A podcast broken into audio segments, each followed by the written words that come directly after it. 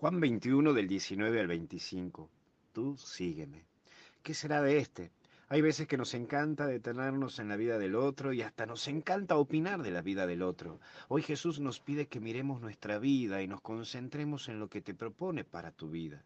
No andes comparándote en si sos más o menos que el otro. Eso no te ayuda. Míralo a Pedro, no le ayuda.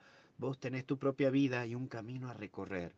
Por eso no dejes que el orgullo y la soberbia te hagan pensar más en la vida de los otros que de tu vida. Hay dos tentaciones difíciles de vencer, pero que es necesario saberlas y trabajarlas. Una es compararse todo el tiempo con la vida del otro, y eso te lleva a estar triste, angustiado, pensativo, y estar atentos y ayudar a la vida del otro descuidando tu vida. Esas dos tentaciones son malas te pueden hacer daño. Pero aparece también el término rumor. Los rumores son elementos que siempre estarán y es importante tener en claro que hay que saber convivir con ellos. Míralo a Jesús, el propio Jesús tiene que convivir con estos rumores. Por eso no dejes que los que hablan de ti te quiten la paz, la paz interior, porque solo Dios sabe cuántas luchas en el día a día llevas. Hoy pedirle a Jesús que te dé paz y te haga un enamorado de la vida. Los rumores son rumores y terminarán siempre en rumores.